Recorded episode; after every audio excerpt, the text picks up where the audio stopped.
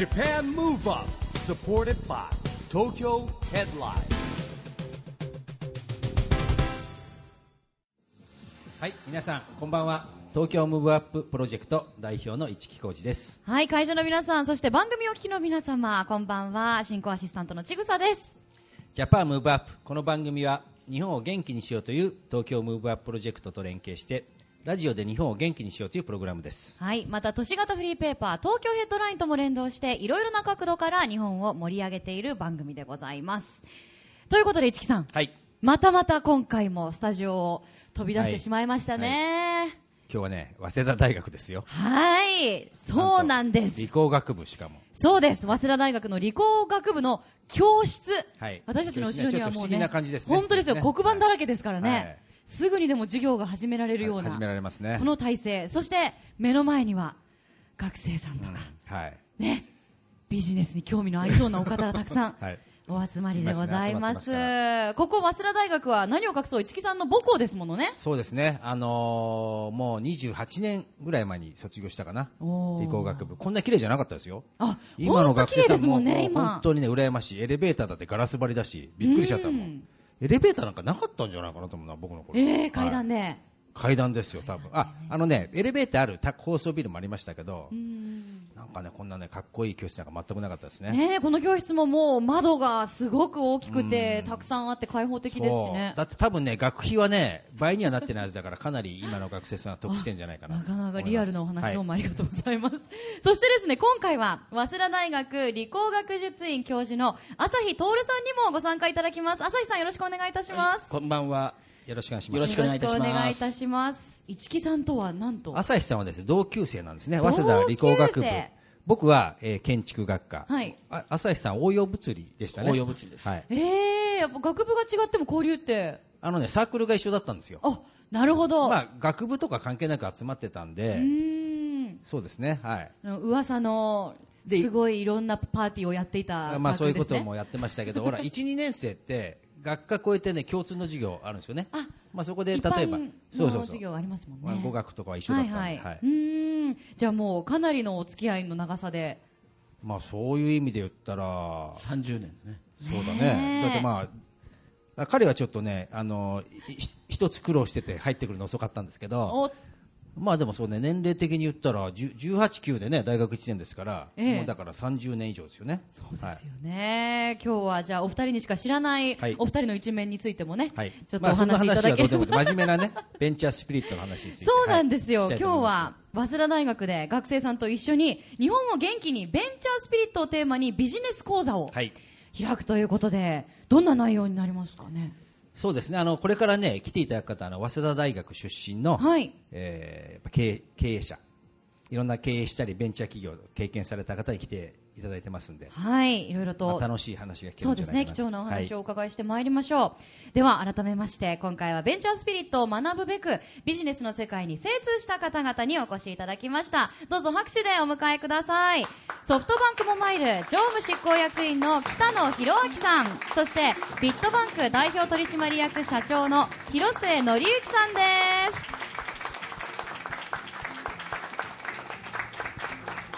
これね多分あの普通に僕らもそうだしお二人もシンポジウムとかではねあの経験されてると思うんですけどラジオの公開収録っていうのはちょっとね変わったパターンだと思いますんで、はい、せっかくですので、じゃあお一方ずつ、おご挨拶をいただけますか？じゃあ、北野さんからお願いいたします。はい、えー、と今ご紹介いただきましたソフトバンクモバイルの北野です。皆さんよろしくお願いいたしますよろしく。お願いいたします。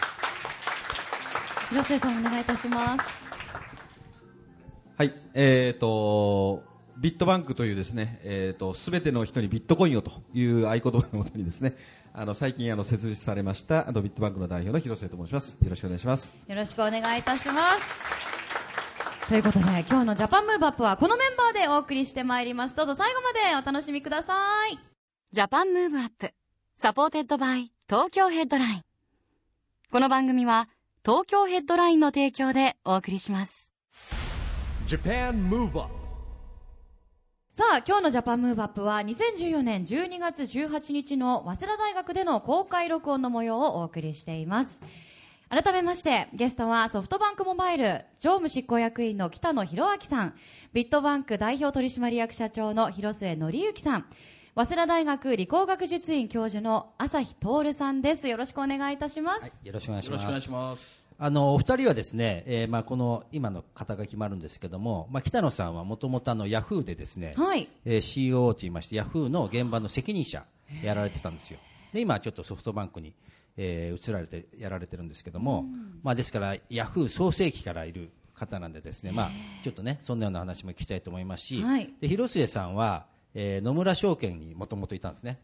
それが次 GMO って会社に移りまして、はい。えー常務まで行ってたんですけれども、もうこの人はベンチャー精神旺盛なんでですね、そこを、えーまた飛び出しまして、別のガーラっていうまたね、これも一応上場企業です。会社に移ってですね、そこを立て直し、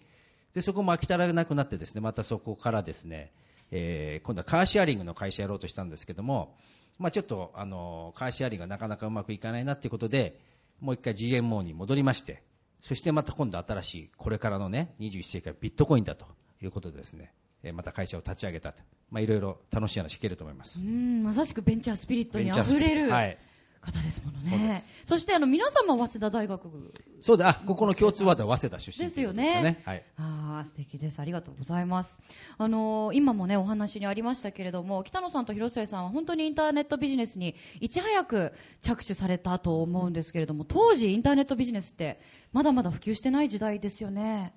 じゃあ北野さんから、ちょっと、はい。そうですね私があのヤフーに入ったのが97年の頭なんですけれども、まあ、そもそも、えー、とヤフーというその会社の名前を知ってる人がほぼいない状態ですし、まあ、あのロゴとかを見て、まあ、みんなヤッホーってほとんどの人が言ってたような 時代ですので、えそんなそんな感じでした。で、広末さんはね、さっき野村証券から GMO 行ったわけじゃないですか。まあ GMO もね、インターネット草分け的な会社なんですけど、はいそれどういうきっかけで？いやもう僕も本当にインターネットをに触れてもうこれでその情報格差っていうんですかね。やっぱりあのいろんなその格差っていうのってやっぱり情報の格差っていうのは一つ大きな要因だと思うんですけどそのインターネットによってこの情報格差がなくなると。で当時その僕はあの証券マンやったんですけど証券マンっていうのはですねなんかその当時はなんか情報を持ってそうな人だったんですね。ところがそのインターネットによりその自分たちが持っている以上の情報があの、まあ、広まって、要するにそういうその媒介者っていう不要だなというふうに、まあ、こう思ってですね、まあ、結局その、まあ、証券会社みたいのっていうのは、まあ、全然その仲介者で面白くねえなと思って、やっぱりど真ん中のやっぱりねインターネットに行かなきゃと思ってあの飛び出した、まあ、そんな感じですね。はい。なるほど。あのーまあそんなお二人にね、あのまあ両方ともあの会社は違いますけど、かなりこう入ってられた苦労もあって成長させてる、まあベンチャースピリットのある会社だと思うんですけれども、えーなんかそういうベンチャースピリット的に求められるもの、また経験してなんかこう伝えたいものってどんなことがありますかね？そうですね、あのヤフーの場合には、やっぱり、まあ、当時その、もちろんヤフーという会社なんですけど、インターネットそのものが、これが便利かもしれないけど、ヤフーって使うのただですよねと、これ、本当にビジネスになるんですかというふうにすごく言われてたんですね、だそれを絶対にビジネスにするんだっていう、まあ、あの熱い思いっていうんですかね、まあ、それだけを持ってやってましたね。なんかこう転換期ってあったんですか、その今、かなり人数少ない時代から、そのね、ヤッホーって言われる時代からやってたということなんですけど、まあ、やっぱりあの名前を売っていきたいということもあってとにかくなんか目立つこと何でもやりましょうと、でまあ、その一つとしてはあの当時まだあのジャスダックとも言ってなかったですけれども、まあえー店頭公開を最短記録でして、そうすると、えー株価が出ますので毎日新聞にヤフーという名前が載るぞとかですね。まあ、そんなことを考えてやってたりとか。でもほら、その上場させるのが大変じゃないですか、そこのなんか壁みたいのは、どんなのがあったんですかね？いやあのやっぱり当然その上場するためにいろんな審査の書類を作らなきゃいけないですし結局その成長性を描けるかどうかというところなのでそれをまあ一生懸命いろんな資料を取り出したりしてでまあ主な事業は当初は広告事業でしたのでまあ広告市場ってこれだけ大きくてでこういうふうに伸びていくんだみたいなことをまあ一生懸命えー書類に落としてでまあ、館長とかにも説明をしてとそんな感じでしたね。なるほどね。僕非常に覚えてるのはヤフーが上場して話題になったんですけど一株1億円とか時代があったの知ってます？一株ですよ。一株。ね。そうですね。ありま株数がまあ少なかったっていうこともありますけどね。でもまあそういうとにかく話題をあのー作っていきたいなというふうには思ってましたね。なるほど。で広末さんは、まあ、さっきねちょっとその証券会社からインターネットの会社にね移られた理由は聞いたんですけども、まあ、どうですか実際 GMO の中にいての。やっぱりあのーとですね、あの成長産業に身を置くっていうのはやっぱり非常にこう重要なことだと思うんですね。あのーまあ、そもそも成長欲求がある人にとってはだと思うんですけど、結局その、あのー産業がでかくなるとそのおのずとそれに引っ張られてその自分自身もいろんな経験だとかできるようになって人物的にこうあの成長ができるっていうのがあって、なのでその僕はあの学生によく言ってるのはもうとにかくその関わる産業を間違えないってことですよまず、まずは。でそこがすごく重要であのいい今ではなくて今後10年、20年経った時にどの産業が伸びるんだっていうところにちゃんとミートしていればあのおのずとあの非常に道が開けてくると思ってます、今でも。はい。そこの鍵分けといいますかこれはビジネスチャンスだなこの業界は伸びるぞって鍵分けるなんか決め手みたいなのはあるんですかね？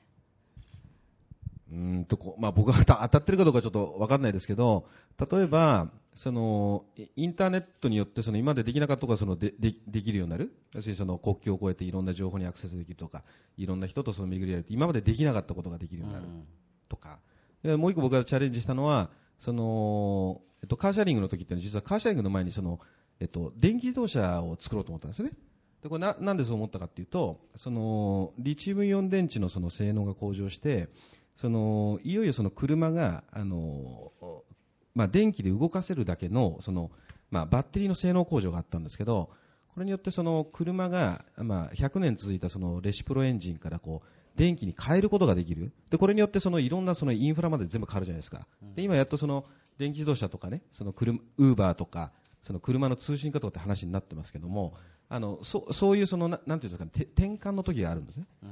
でそれはビジネスできるできないっていうのはその時の状況によって僕もその当時はあのリーマンショックがあってなかなかそのファイナンスができなくて、あの事業ギブアップをしたんですけどただそういうテーマがあってで今回僕はあのあのビットコインというのはちょっとあの印象あまりみんな良くないと思いますけどこれは僕はあのお金の革命がインターネットが起こって条件が揃ったなと思っているのであの、まあ、チャレンジをしているっていうような感じなんですけど。なるほど。はい。なんか話聞いてるとやっぱりもともと理工学部じゃないですか広末さんね。理工学部出身なんですけどもうそもそも証券会社に入ったのは、はい。わけですよね。いやあのーそれは、まあ、あんまり意味なくて、ええ。あ意味ないってことないんですけど あのーちょっとその学生時代堕落してたんで悪い先輩にか囲まれてですね、でちょっとやっぱり真面目にあのやんなきゃいけないということで一番厳しいところ行こうと思いました、であの野村証券って非常にリクルートなんでむちゃむちゃ厳しいって言われてるところだったんであーなるほどね。まあ、ちょっとその自分を構成させる意味で、あの野村証券に行きました。いや今の話聞いてると、ほら産業のねこう見方なんかが証券マンっぽいじゃないやっぱり、どんなとこが伸びるかとか、なんか専門的なこと言うし、はい。やっぱ証券会社に入ってそこがこう身についたのかなってふと思いました。すべてこうつながって実になっている感じがしますよね、やっぱ未来を読む力っていうのが必要になってくるということですよね、あの迷いとか不安ですとか飛び込む前はなかったですか？じゃあ北野さんから。北野さんから。いや不安はなかったですね。うーん。もうそれ信じるしかないので。はい。そういうかそれを成長させるのが自分なんだっていう思いで多分当時いた人はみんなやってましたので。やっぱこうベンチャー企業を、ね、スタートする人って最初いろいろ迷ったり特にもう先に企業に勤めててそこから飛び出す子だったり、まあ、あの学生から飛び出す子だったり新たな一歩を踏むのをちょっとこう躊躇してしまう子がいると思うんですけどやっぱそういう気持ちはもう立ち去って信じる気持ち一つで行った方が。そうですね。でそこでもしうまくいかなくてもねそれで別に人生が終わるわけではないので。ああーなるほどね。まあ僕らの世代そういう人多いですけどね。チャレンジですねあのぜひねお二人に聞きたいのが、えーまあやっぱり孫さんとですね熊谷さんってまあこれベンチャー業界というかもうね日本を代表する経営者にの一人だと思うんですけども、ぜひですねお二人にですねこうその人たちのスピリットといいますかですねまあ接してきたわけじゃないですか役員としてもね。まず北野さんからちょっと孫さんってどういうスピリットでどういうアクションなのかなみたいな。そうですねその意味で言うと、まあ、今会社の規模が大きくなりましたけどもやっぱりいつもそのベンチャー精神というか挑戦する気持ちを持ってやっている人だなと。なので僕らも大きい会社にいるっていう感覚よりはとにかくまあもうやることがたくさんあってでなんか毎日戦ってるみたいな。でそれの先頭行ってるのがもう社長ってそういう感じですね。だからもう土曜とか日曜であるとか夜中関係なくもうパッと思いついたらすぐ電話かかってきますんで。なるほどほら電話もあるんですけど有名なのツイッターでなんか名指しで来るとかツイッターでそうですね。公開指示書みたいな。そうですね。北野君よろしくみたいにね。い。や例えばね僕もツイッターでね、はい。孫さんのフォロワーしてるとこう僕も見れるわけですよ。知ってる名前がなんか指示飛んでるツイッターでみたいなね、あれはポ何なんですかあれ？いやもうだからみんなの前で言っちゃったんだからやれよってそういうなるほど。ことじゃないかと思いますね。追い込みですね。はいはい。じゃあ広末さんあのどうですかね熊谷さんは？いやもうあのーうん。もうとにかくやっぱりすあのすごいですよね一言で言うと。やっぱりその時間の使い方とか考え方とかあのーうん。まあやっぱり全体的にこうレベルがやっぱり高いというかっていう感じですね。でその僕も非常にあの身近にいてあの非常に学ぶとこもあの多かったですし、あのそういう自分が経験してないところなんかはあの実際に一緒にあの動くことであの、ね、夜のお付き合いまで含めてあのいろんなことを 学びましたね。どはい。どこら辺がこうすごいなと思った？一番のこやっぱり、あの熊谷社長の場合っていうのはやっぱり諦めないですよね。ううん。あのとにかくギブアップしないのででなんとかそこをそのみ道をこうあの切り開いていこうとかあの突破していこうっていうふうに、まあ、非常にこうあのし必要なというか、まあ、いい意味で必要なあのそういう粘り強さがやっぱりあるので、あれ最近もまたほら一社上場させたじゃないですか。あのなんか結構な数ですよね、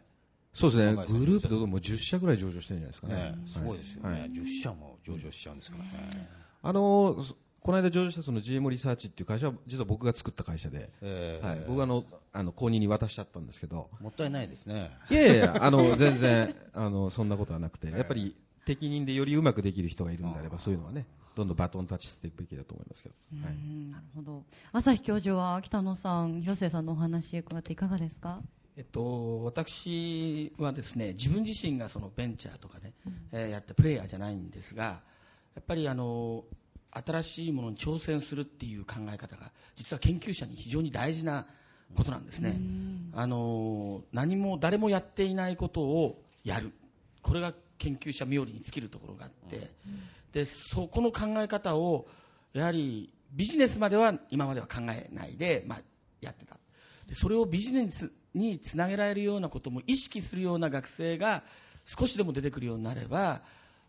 この今日のテーマの元気が出てくるんじゃないかなっていうふうに思ってます。ですから、えっとお二人のねあのすごいなと思うのは僕なんかは自分は本当にやれなかったことを、えーリスクとかいうのもあったんだろうと思うけれどもそんなのをもうすっ飛ばしてとにかく何かを実現するんだっていう思いで徹底的にこう取り組まれてこういうふうな今お二人になられてるんじゃないかなというそういう思いがちょっとします。そうですね、まさにね、まあ、でも難しいのは理理論とやっぱり現場というかですね、じあのアクションって違うじゃないですか。まあだから例えばね政府なんかでもね、あのいろんな経済評論家の方がいて参考にもしますし、実際やってみると景気は生き物だからね、あのその計算通りはいかない。ねっていうこともありますからね。はい、世の中の動きもねしっかり見ていないといけないということですよね、あのこうした方がいいこういう心持ちだと成功するっていうお話も伺いましたけど逆に起業する際に絶対やっちゃいけないことって何かありますか？気をつけた方がいいよとか、うんやっぱりあの結局仕事も、まあ、何もかもそうなんでしょうけども人との信頼関係ってすごく重要なので、それをこう裏切るようなねことは絶対に、まあ、これはあの会社が大きかろうが小さかろうが関係ないんですけどでもそれは絶対に特に小さいうちっていうのは自分一人ではできないので必ず誰かに助けてもらいながらやるじゃないですかだからそこのちゃんと信頼関係を築くっていうことが僕は重要だなと思ってます。広末さんいかがですか？はい、あの北野さんと全く同じでやっぱりあの今があるっていうのは、まあ、結局そのいろんな方たちに生かされてるっていうことなので、まあ、それっていうのはそのずっと歴史の中でねこう積み上がっていくものなのでやっぱりそのあの昔の僕学生時代の僕では言えないんですけど社会人になってみるとやっぱりそのあの正しいことですね。あの人にあの、まあ、嘘をつかないということから始まってあとその、えー、とやっぱりそういうあの自分をを取り囲んでくれる方々たちの期待にこう応えるようにやっぱり全力でやるとか、そういうその基本的なそのた正しい精神っていうのがまあ必要で、やっぱりそういうのの積み重ねっていうのが後々そのいろんなきっかけだとかチャンスだとかあのそういうものをあのがあの回ってくるんだと思うんですね。はい。なるほど、はい仲間ですとか協力してくださる方々、まさに人脈力なんでです。いよや、だから IT っていうのはほら、その、伝える技術というかですね、手法であって、やっぱりアナログで、こう知ってる仲間とかネットワークをこう瞬時につなげたりとかね、まあフェイスブックなんかもそうですけど、だから根っこんとかは実は変わらないんですよね、そこのところは。ですね。でも2020年には東京でねオリンピック・パラリンピック開催されますし、今結構新しくビジネスを始める方っていうのも増えてるのかなと思うんですけどだ。から2020年に向けてね、ちょっとお二人に聞いてみたい。まあ、北野さんの方にはね、あの、最近、ペッパー君っていうロロボットなんかもですね、はいなんかちょっと、そんな話も聞いてみたいなと。そうですね。はいまあ、あの、もともとやっぱりああいうロボットとかも、まあ、あの、先ほどのうちの孫社長の話ありましたけど、あの、まあ、先ほど広末さんもおっしゃってましたけど、やっぱり先をいつも見てるんですね。で、普通は大体その3カ年計画とか5カ年計画とか、まあ、これどこでも作りますと。じゃなくて、その30年後どうなってるんだっていうのを、えー僕らも例えば、えー書いてですね、社長の前でそれぞれの部分があの発表したりとか、そうするともう当然ロボットみたいなのは、あのその時にも出てきてたわけですね。で、それを、まあ、たまたま今年発表して、えー実現にこう、実現させたと、ええそんな感じなんですね。だから2000、その20年とかっていう時は、やっぱり、じゃあそのロボットがどんな形、どんな姿になっているんだろうかとか、そういったことを、あの、僕らはやっぱり想像しながらまた、日々改良していくとかね。なるほど。はい。いや、僕はね、最初、ペッパー君見たときに、あの、犬のシリーズラジオじゃないですか、お父お父様シリーズ、はいそういう路線なのかなと思ったら違うんですよね。い意外と、意外とちょっと失礼なんですけど、ちゃんとロボットとして捉えて研究してるっていうのね、びっくりしましたけど。そうですね。あれも相当本当にみんなで、あの、力入れてややってきたので、もうどどういう存在にしようかっていうところから含めてね。だってほら、もうこれからあのいろんなね、まあこまあ、ちょっとポジティブじゃないとこもあるけど、そのロボットが話し相手になる時代が来るかもしれないですけどね、まあ、介護もそうですし、でまあ、広末さんにお聞きしたいのは、そのさっき言ったこの、今回立ち上げましたビットコイン、ビットコインがね、なんかこう僕は専門家じゃなきゃ分かんないんですけども、えー時代を変えるみたいなね、ことをおっしゃってたんですけども。そうですね、あのーそうですね、やっぱりその、人、物、金、情報とかってよく言われるんですけど、まあその、情報はもうインターネットによってですね、結構、あの、もう世界の人々に、その公平にその機会が提供された。ですけど、お金っていうのは実はそんなことなくて、日本はすごく便利だからあまり気がつかないんですけど、あのー例えばフィリピンなんか行くとその銀行口座持ってると20%しかいないですね。でそのあアンバンクというその銀行すら持てない人たちでたくさんいて、でそのえっと今の金融システムっていうのはどちらかというとその過去の権益者ですね、お大手の銀行だとか、まあ、そういうところっていうのがネットワークをかなりクローズドで作っていて非常にその使い勝手が悪いんです。で例えばその、えっと、このデジタル化時代にそのいまだに24時間取引すらできない銀行ですよね。で、今、その、これから銀行取引24時間にしようって、あと3年後かな、4年後かに実現しようみたいな話をしてるんですけど、その、まあ、インターネットのそのデジタルの正義ってそんな4年後とかなんだよみたいなのがあって、で、その、僕はそのインターネットとスマホとこのビットコインの技術っていう、この、まあ、白髪チューンが揃ってですね、いよいよ、その金融が、その完全にそのね、インターネット化する条件が揃ったと思っていて、なので、あのでしかもそのビットコインの場合っていうのは、実はその主体者がいないんですね、インターネットと同じで。で、便利だからおのずと広まってしましまうだろうと思っていて。なので、インターネットもそうでしたね。あの、規制しようと、まあ、反対勢力いろいろいたんですけど、それ止められないです。で、ビットコインの、まあ、プロトコルっていうのも同じようなものなので、あのおそらく数年後にはあの一つのそのお金のやり取りの方法論として、まあ、定着するはずであると、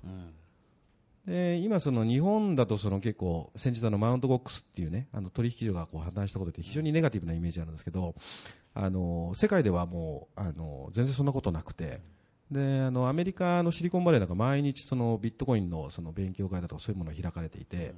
で今、その去年のそのあのキャピタルからのインベストっていうのは大体400億円ぐらいありました。でこれあのインターネットの初期よりも多いです、まあ、ちょっと時代が違うんで、あのまあおえっと比較はできないですけど、まあ、それぐらいその、まあ、今まで変わらなかった金融業界が、まあ、これによって変わるだろうっていうふうに、まあ、世界の先進のところでは言われてます。なるほどね、はい。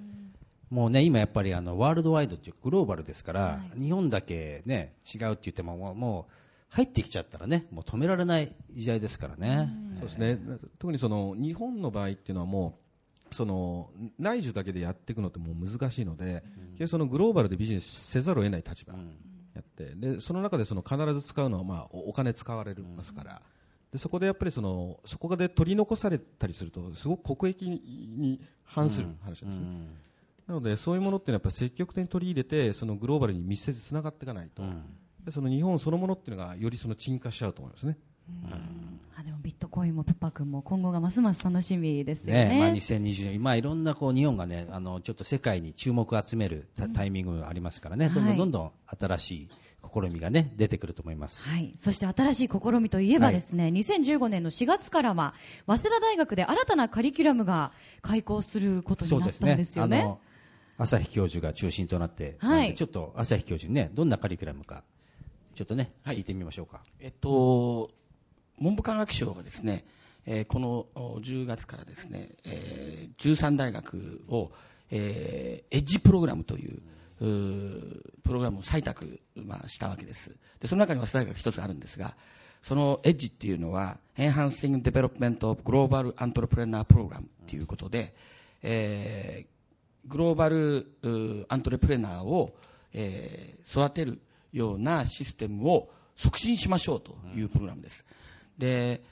えー早稲田大学はこれは理工だけでもなく小学学術院とかビジネススクールだけではなく全部が協力して、えー大学全体で、えーアントレプレナーやまたはイントラプレナーいわゆる企業の中で新しい事業をやっていこうというような挑戦するような人材を大学の中で育てましょうと、いわゆる例えば我々だったら、えーサークル若い頃我々が若い頃っていうのは授業ではなくて外で社会勉強しろというようなことがあったんですけどそういうことではなくて大学の授業の中でインターンシップをやったりとかまたはいろいろな本当のリアルの人と実際に喋って、えーそれからいろんな話をインタラクティブに、まあ、聞いて、えーそれで自分の考えを述べたりするような機会を大学の中に講義としておこうというのが早稲田大学の決意です。でその中で市木さんと一緒に、その新しいものに挑戦するそういうような人材を育てるのにやはりその実践されたプレイヤーになってた方々をお呼びして、えーぜひあのやろうじゃないかということで市木さんが協力してくださるっていうんで始まります。はい。あら、まあ、全体をねあの朝日教授が仕切られる中の私はちょっと一期パートっていうのがありましてですね、えまあ、淑徳大学客員教授に続きまして、ねえ。早稲田大学でもやら先生と呼ばれる機会どんどんでもね増えてなんか手伸ばしてませんか？いやいや、あのー僕意外とあのほらみんな忘れあの忘れてしまうんですけど一級建築士持ってるんですね、はい。一応だから先生ですよ。まあそうそかの時点で。そうですか建ね築士。そうですね、で市木先生、まあ、早稲田の卒業生のですねやっぱはいりその、い、ろんなこう経験されている方をね、はい。えーで、まあ、その構成していこうかなと思ってまして、ええ。まあ、実は今日2人呼んだのもこの2人も候補にですね僕が勝手にしておりましてですね、はい、承認はいただいてないんですけども、まあ、候補のとしてですね。これ孫さんのやり方じゃないですか？なんかはい。ツイッターでみんなが見れるように北野さんに言われみたんでんなの前でやってってて言ったら、はい。やってくれるんじゃないかみたいな、はい。すごいじゃあ Facebook で上げ計ちゃおうかな画的ですね なるほど。じゃあ今日お揃いの皆さんを交えたもしかしたらカリキュラムが、いやもうそれぞれにやってかも。それぞれのやっぱりこうこの短時間じゃ語り尽くせないね、ええ。だってもう何十年も経験してきたね、うん。面白い経験がありますから、ええ。はい、でね多分僕が勝手に言うとあれですけど、まあ、あの母校で話するってことは、まあ、そんなに嫌なことじゃないと思うんですよね。うん。どうでしょう北野さん。まあ、あの学生のためになるんだらね、はい。一応あの僕あの早稲田時代にちゃんと教員免許も取りましたんでそうですね。そうですね北野さんは教員免許を持たれてる。はい先生実際やってらした時期もそうですね先生もちょっと。ややりましたし、はい。あ、心強い。ね。で、広末さん。ね。ほ本当に、あのーね、そのフェイスブックのママーク・ザッカーバーグもね、大学からこうやって、で今その、我々の業界でもその一番注目する次のマークだって言われている、あのーまあ、若手がいるんですけど、これも二十歳ですね。えうん、でなのでその学生からもっとやっぱり出てくべきだと思うし、でこんなにそのあのチャンスが多いのにそのやったもん勝ちでしょみたいな、別に失敗してもいいじゃんみたいな。感じなのでもうよりそういうのっていうのを煽りたいですね僕はね。なるほど。はい。はい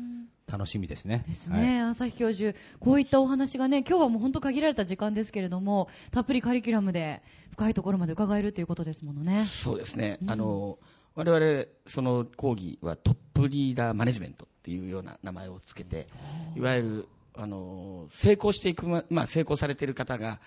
ぱりそんな一筋縄ではいかなかった。そういう失敗をししそうになったりまたはしたりとかそれから、えー成功するきっかけとなったのは転機は何なの？どういうところだったのかとか。あとやはり若い学生は若い時はどんなことをまた会社を立ち上げた時にどれぐらい仕事をしてたんだろうかとかそういうことをやっぱ聞きたい、そういうのをやっぱりそれで自分たちがこう勇気づけられる。でまた頑張れる。しゃにむにやれるっていうようなそういう講義にしていきたいなというふうに思ってます、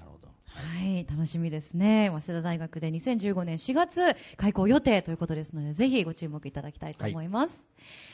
さあ、そして、ここからはですね、せっかく今日学生さんにお越しいただいてますので、皆さんからの質問タイムを設けたいと思うんですけれども、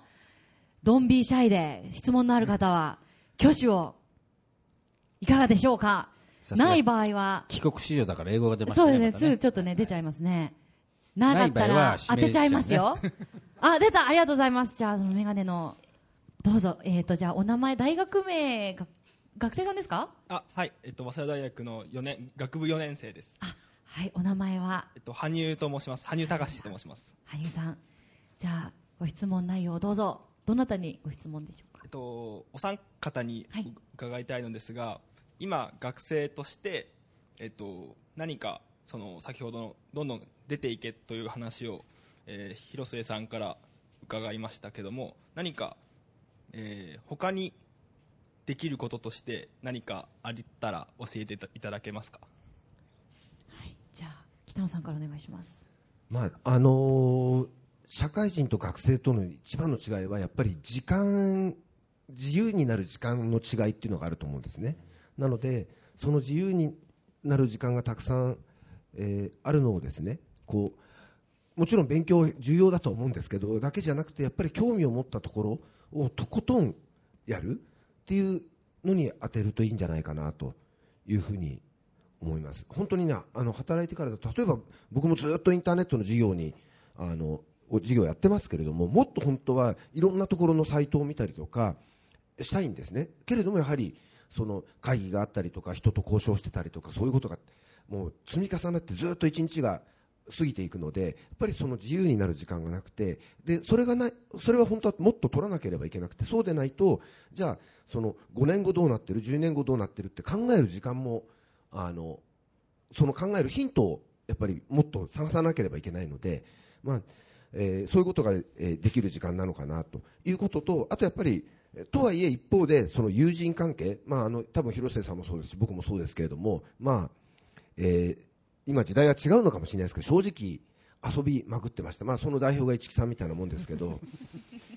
けれどもやっぱり今こうやってね、えー、と今たまたま一緒にこれラジオ出てますけれどもあの仕事でももちろん関係があってですね。やっぱりそれは大学の時のその知り合いだっていうところでこう深く話せるところもありますしそういう交友関係っていうのを僕はもう一つ重要にあのだと思うので、えー大切にしてほしいなというふうに思います。とうございます。広瀬さんお願いします。はい、あの北野さんが言ってることと全く同じなんですけど、やっぱり、あの何かをこうやっぱりやるときに、やっぱり必要なあの条件ってやっぱり仲間っていうのはやっぱり大きいですね。なので、そのえっ、と誰と何をいつみたいな話になるんですけど、誰とっていうのはやっぱり非常に重要で、あの1人だとやっぱり限界あるんですけど、あのこれが2人、3人になるとやっぱり常数的にこうあのいろんなことができるようになるんですね。なので、その志だとかそういうものっていうのが共有できる、そのやっぱり価値観とかが共有できる仲間を、まあ、一人でも多く増やしておいた方がいいと思います。でそれがいざという時に、まあ、そういうのが結合して、まあ、いろんな価値を生むと思うんですね。で学生っていうのはそういう機会って非常に多いと思うので、特に利害のもないですから。なので、あのそういうその、ね、あの志とか価値観を共有できる仲間を、まあ、一人でもその多くあの集められることをお勧めします。ありがとうございます。朝日教授お願いします。えっと、私はですねあの学生さんに言いたいのはあの今何をやりたいかまたは将来何やりたいかっていうこと例えば何どういう人になりたいかでもいいと思うんですねでそれを日本の人の場合それを構えちゃって、えーあれもやりたいこれもやりたい、うん、なんかまとまらないもう今やって変わったっていいんですもう例えば半年前言ってた自分がなりたい人と半年後は変わっちゃったっていいけどもじゃあ今一番なりたいのは何なの？そのためにはどういうことを実現するためには何をしたらいいの？そしてそのために時間をどう使うかとか無駄ないようにしていこうとかおのずと自分がやりたいこととかを実現するためにはやっぱりそうやって自分を追い込んでいくっていうようなことを学生の間から訓練をしてほしいなと思います。社会人になってからだと失敗するとなかなか日本の場合はまだまだ許されないようなところがあってただ学生の間は考えてそれに対して自分をこれやってみようって言ってそれが多少失敗しようがそれは全然あの非難されないしむしろよくやったなっていうふうに言われるのでそういうことをぜひやってもらいたいなっていうこととあとあ先ほどからおっしゃってる目の前に何か与えられた時にそれは一瞬自分で、えーこれ面倒くせえなと思っても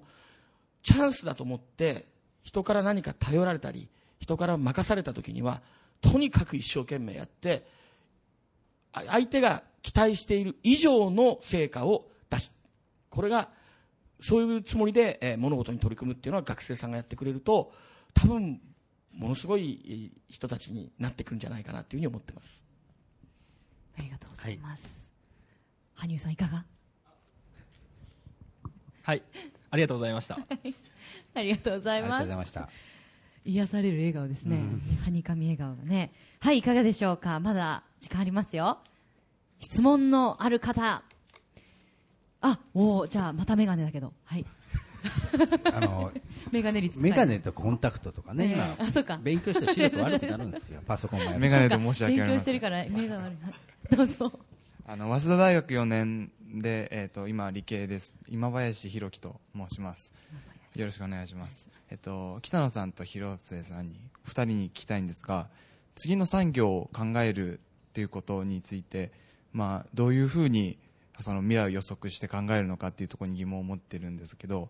例えばそれは結構ロジックに基づいてとことん考えるものなのかある程度もう直感として考えるものなのかというところが気になってます。えっと、今、僕の周りでも言ってるのは今起業しようとしても、まあ、当時は IT 業界というのがこれから来るっていうのが言われてて、まあ、伸びるというふうに、まあまあ、分かりやすい分野だったのかなっていうのは、まあ、当時を知らない僕たち学生の意見なんですけどもう今の時代だと何の産業を手つけてば手つければいいのかとか、まあ、何が今後伸びてくるのかとか、もう IT が確立しちゃった上でどう考えるかっていうのがちょっと分かりにくくなってきているのかなっていうのは、まあ、僕の周りの意見でもあって、まあ、そこら辺がちょっとどういうふうに考えているのかっていうのは聞きたいところです。はいお願いします。はい。えーっとですね、IT も今確立したってありましたけど、僕は確立しまだしてないんだろうなというふうに思っていて、あのまだその IT 出てきて、そんなに実は長い歴史から考えると、ほんの短い期間だと思ってるんですね。で、その IT を使って、あのできることってまだまだあるだろうなと。で、ヒントとしては、例えば、その、えー自分がここういうものがあったら便利だなとかもしくはこれ不便だなと思うところを解決するのはどういうふうな解決方法があるだろうというのを僕は考えるのが、えーヒントになるんじゃないかなと。で自分らもいつもそう思ってやっています。であの先ほどスマホみたいな話もありましたけども本当にスマホってこうで出てきてまだ6年7年みたいな話なわけですね。でその前は、まあ、普通のいわゆる、えーガラケーと言われている一般の携帯電話だったわけですけれどもそれも多分出てきて、まあ、本当に普及したのってその前、えー5年10年みたいな話で僕らが学生の時にはあの誰もがそのポケットに電話が入ってて電話をしているなんてことは考えられなかったわけですね。で連絡を取るのがメール今もうメールどころかそんな LINE だとか Facebook とかも違う手段もたくさんあってだったわけですね。でもそれが今はもう当たり前になっていると。でも多分またここから10年後とかには全然違う世界になっていると思うんですけども。じゃあそれって何かというと多くの人に使われるのは多くの人がこうであったらいいなとかこれは不便だなと思っているところを解決するものだと思うんですね。なので、まあ、そんなことをこう考えながらですね、えーこれだっていうのを見つけていくっていうのが僕は、えー重要じゃないかなというふうに思ってます。ざいます。はい、あの僕もですね今ちょっとその IT はもうだんだんあのねあの勝負ついたみたいなね発言だったんで僕もあの北谷さんと一緒で全然そんなことなくてまだ始まったばかりっていう認識なんですねどちらかっていうと。でそのあ IT って言われるとちょっとそのあの見てる世界がちょっと違うのかもしれないですけど IT かける何々みたいなのでまだその IT 化が遅れるところ山ほどあってで最近で言うとその IoT みたいにそのものとインターネットみたいなあの話ってよくあるんですけどここなんかもうまだ始まったばかりですしそのじゃ車の電気化通信化とかっていうセクターも始まったばかりですしでこれするとそのお金のネット化なんていうのもこれからだしもうまだまだもう山ほどあります、はい、なのであの IT はもう基本だと思います。基本的には。あの IT なくしてたと思うんですけど、まあ、それの派生のところでも山ほどチャンスがありますから、あのそうですね考えるのは、まああの本当にまあ北野さんとおっしゃるんですけど、まあ、結構ロジックで大体、あのこういうところだろうなっていうのは分かり分かるようになると思います。ただあの、えっとですね、だからといってじゃそれが自分が適任かっていうのはまたちょっと違う話でやっぱりそのじ自分が本当に好きなのかとかあの24時間360日もうそれにそれをやってて幸せかみたいなでそういうところがベースにないと 結局そのロジックであこれだななんてやっても自分が本質的に好きだと続かないんですよ。なのであのそういうところまあ理論で考えるっていうのと、まあ、並行してその自分の胸に通ってその本当に自分がこれ好きなのかとやりたいのかっていうところっていうのをいまいち通ってみてでそれが合致するんだったらもうぜひやるべきだと思います、はい、もう失敗しても痛くも痒くもないです、はい、なるほどですね。勉強になりますね。だって僕らの頃はそれこそだって、えー携帯電話なんかないから例えば駅のあの伝言板ですよ。次ポケベルですよ。ポケベルで暗号みたいなねなんかやって。ええ。でそう考えたらその時代に例えば本当に今のスマホみたいのがね持ち運びできる動画見れるなんていうのはもう未来の映画の世界だったのが実現されちゃうわけですから。うん。ね。ねえだって駅の伝言板なんて私落書き書いてあるのしか知らないですもん。それをもうリアルに使ってた時代がもう結構最近まであったっていうことですもんね。うんまあ、だって固定電話が絶対家にや昔あったんだけど今は学生さんなんかね出てくると固定電話ないわうけでしょ？固定ではないですもんね携帯電話あればいいわけですもんね、はい。時代は変わってきますね、はい。まだいけますよ。あはいどうぞ。黒いセーターの方立たなければならないんですが、ちょっと緊張しますので。あどうぞのはいどうぞどうぞはい、すみません。で、あの、早稲田大学、あの、政治経済大学3年の張と申します。えっ、と、まあ、実際今、私、まあ、友達らと今、まあ、楽しく、まあ、企業って言えないんですけど、まあ、実際にやってて、まあ、私たちあんまり、できることがなかったんで、まあ、とにかくちょっと安く仕入れて、ちょっとインターネットを通じて売ってみようと思って、あアメ横とかであの靴下を買って、まあ、eBay とかで売ってはいるんですけど、えっと、すごくうまくいかないんですよね、やっぱり。それでちょっと赤字になっちゃって、あの、今後、すごくクリスマスで死のうとバイトしなきゃならないっていう、すごく、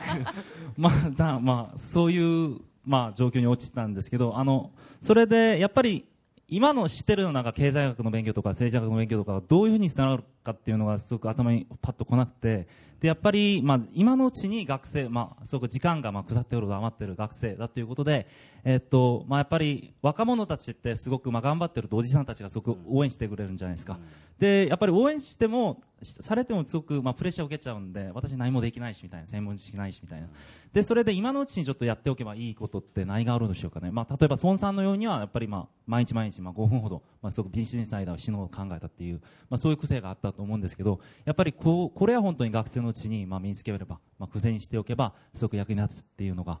あのあるのでしょうか。はいむ難しい質問でもありますけどね最初にいただいた質問とまた似たようでちょっとち、違う、ね。あのまあ、知識は知識って僕はやっぱり当然重要だと思うのであの本でもいいですし、まあ、インターネットでもいいですしやっぱりいろんなものに興味を持ってあのどんどんこう詰め込むののはやってほしいなというふうに思いますね。でそれがあのどこで生きてくるか分かりませんので例えばだからその、えー大学で経済学っていうのをやってて直接的にすぐに社会人になってその経済学が結びつく人って少ないとは思うんですけどでも何年か経ってるうちにそれがああの時そういえばそういうの習ったなみたいなことって出てきますんでだからその学校の授業もそうだと思いますし、まあ、そうじゃなくてその自分が興味を持ったことそれからあと一般的にこう世の中のいろんな動きみたいなことを含めてね。でそれは全部その政治的なことを勉強しましょうとか経済的なことを勉強しなしましょうではなくていいと思うんですね。もう全然エンタメでももう映画とことんいろんなこと知ってますでもいいでしょうしドラマとことん知ってますでもいいでしょうしあのアイドル歌手大好きです。でもいいと思いますしあのそれが何何らかこうあの生きてくることあると思うんですね。だからそその興味を持っていろんなものに接するっていうのがやっておいたらいいことかなというふうに思います。ありがとうございます。えーっと、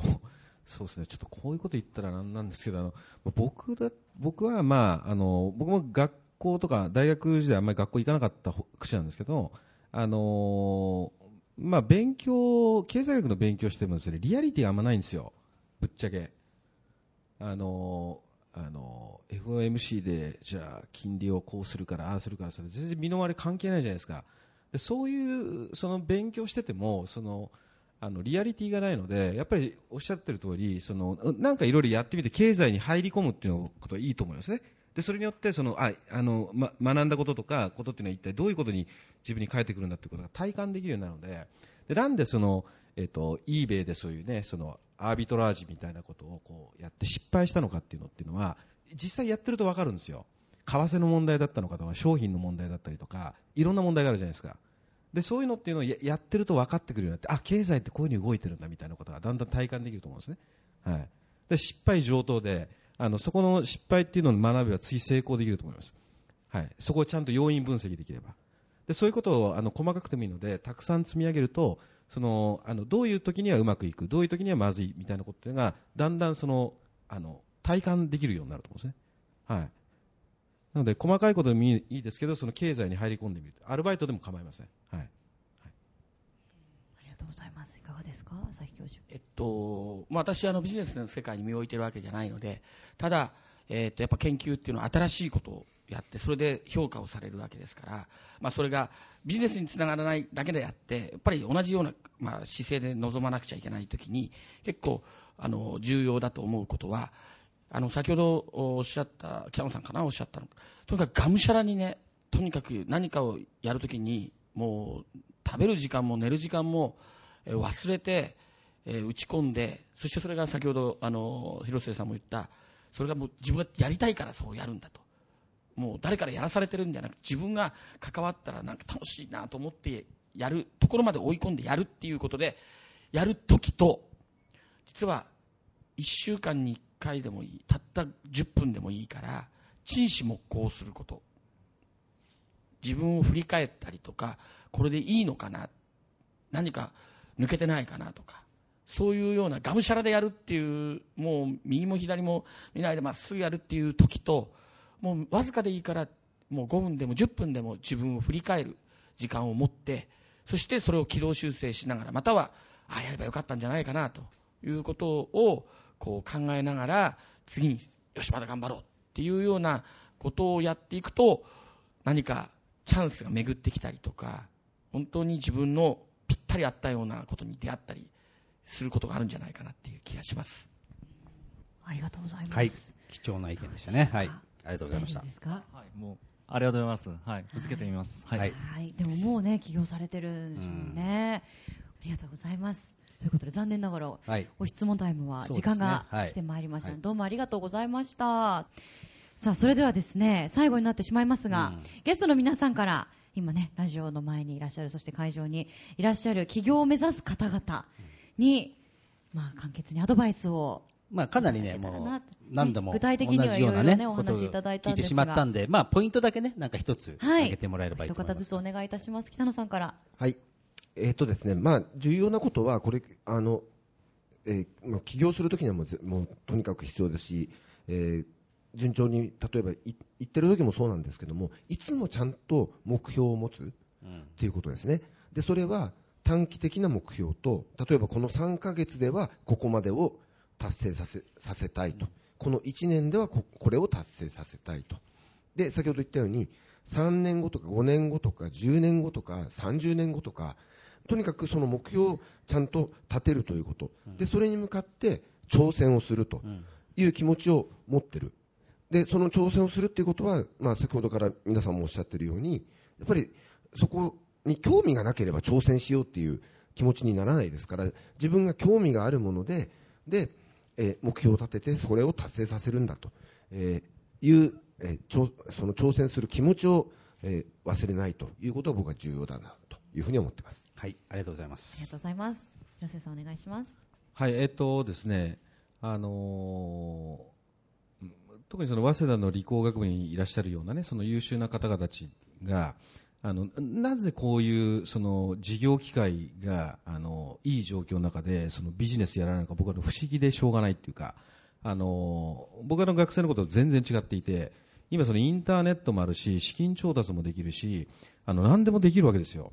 なので、あの、やらない方が全然損で、別にあの、失敗したって、その彼女とか友達から、え、失敗したって言って、ちょっとこう、言われるぐらいのもので、あの、全然そんなものは、あの、何でもないことなんで、あの、それよりも、やっぱりその、あ後でこれやっとけよかった、ああ、あの間がこうなってね、誰かがうまくいったみたいなことを見る方が、もう全然その機械ロスなんで、あの、とにかくその自分が興味あって、こうだと思ったことっていうのをやってみた方がいいと思います。20代とかは。はい。もう全然もう、もう失敗しても何にも影響ありません。もう、本当に。やらない方が絶対機械ロスです。あの、さっき言った通り、世界では、その二十歳ぐらいの人たちっていうのが、そういう今事業環境がいいので、どんどんチャレンジをしてるんですよ。で、日本っていうのはもう、あの、そもそもその国策的にね、その、アントレプレーナーを増やさないと、その、く国がやっぱりその活性化しないので、でやっぱりその、皆さんみたいな若い人たちがどんどんチャレンジしなきゃいけないと思います。とにかく。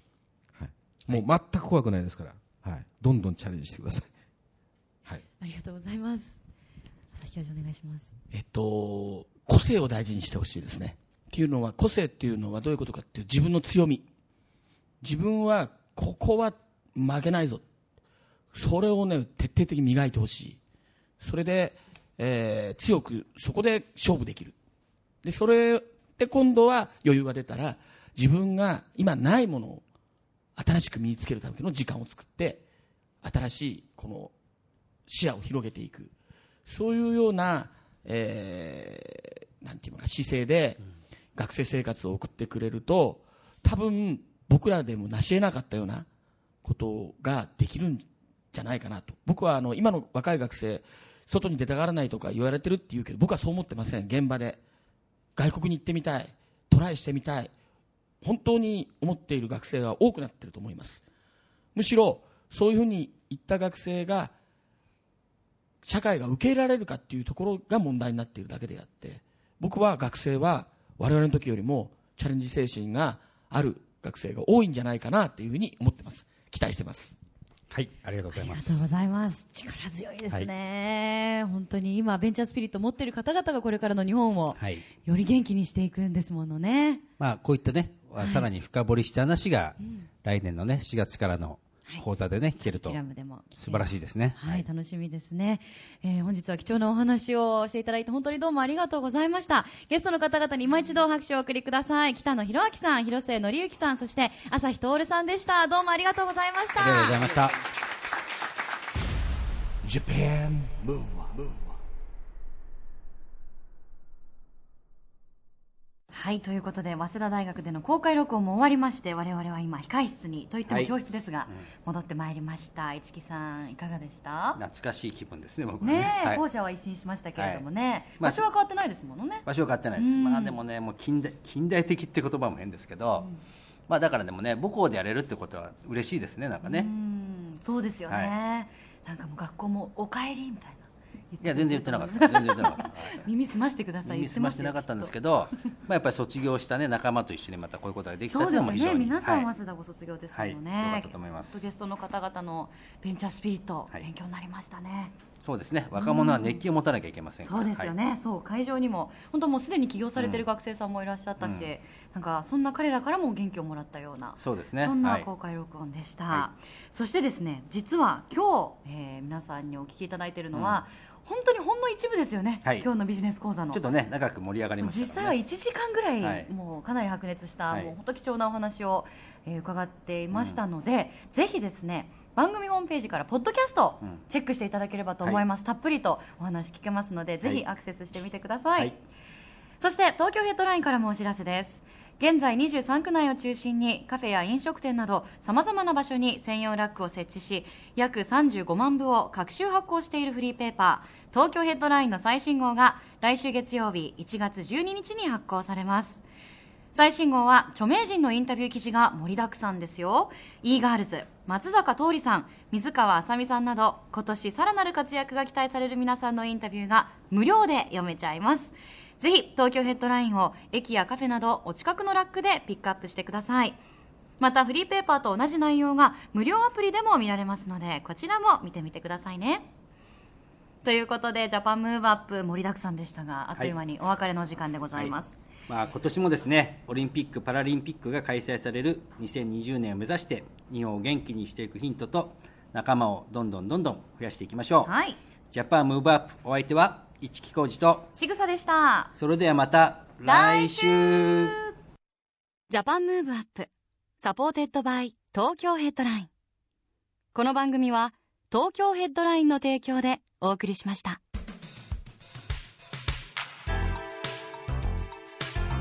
Japan Move Up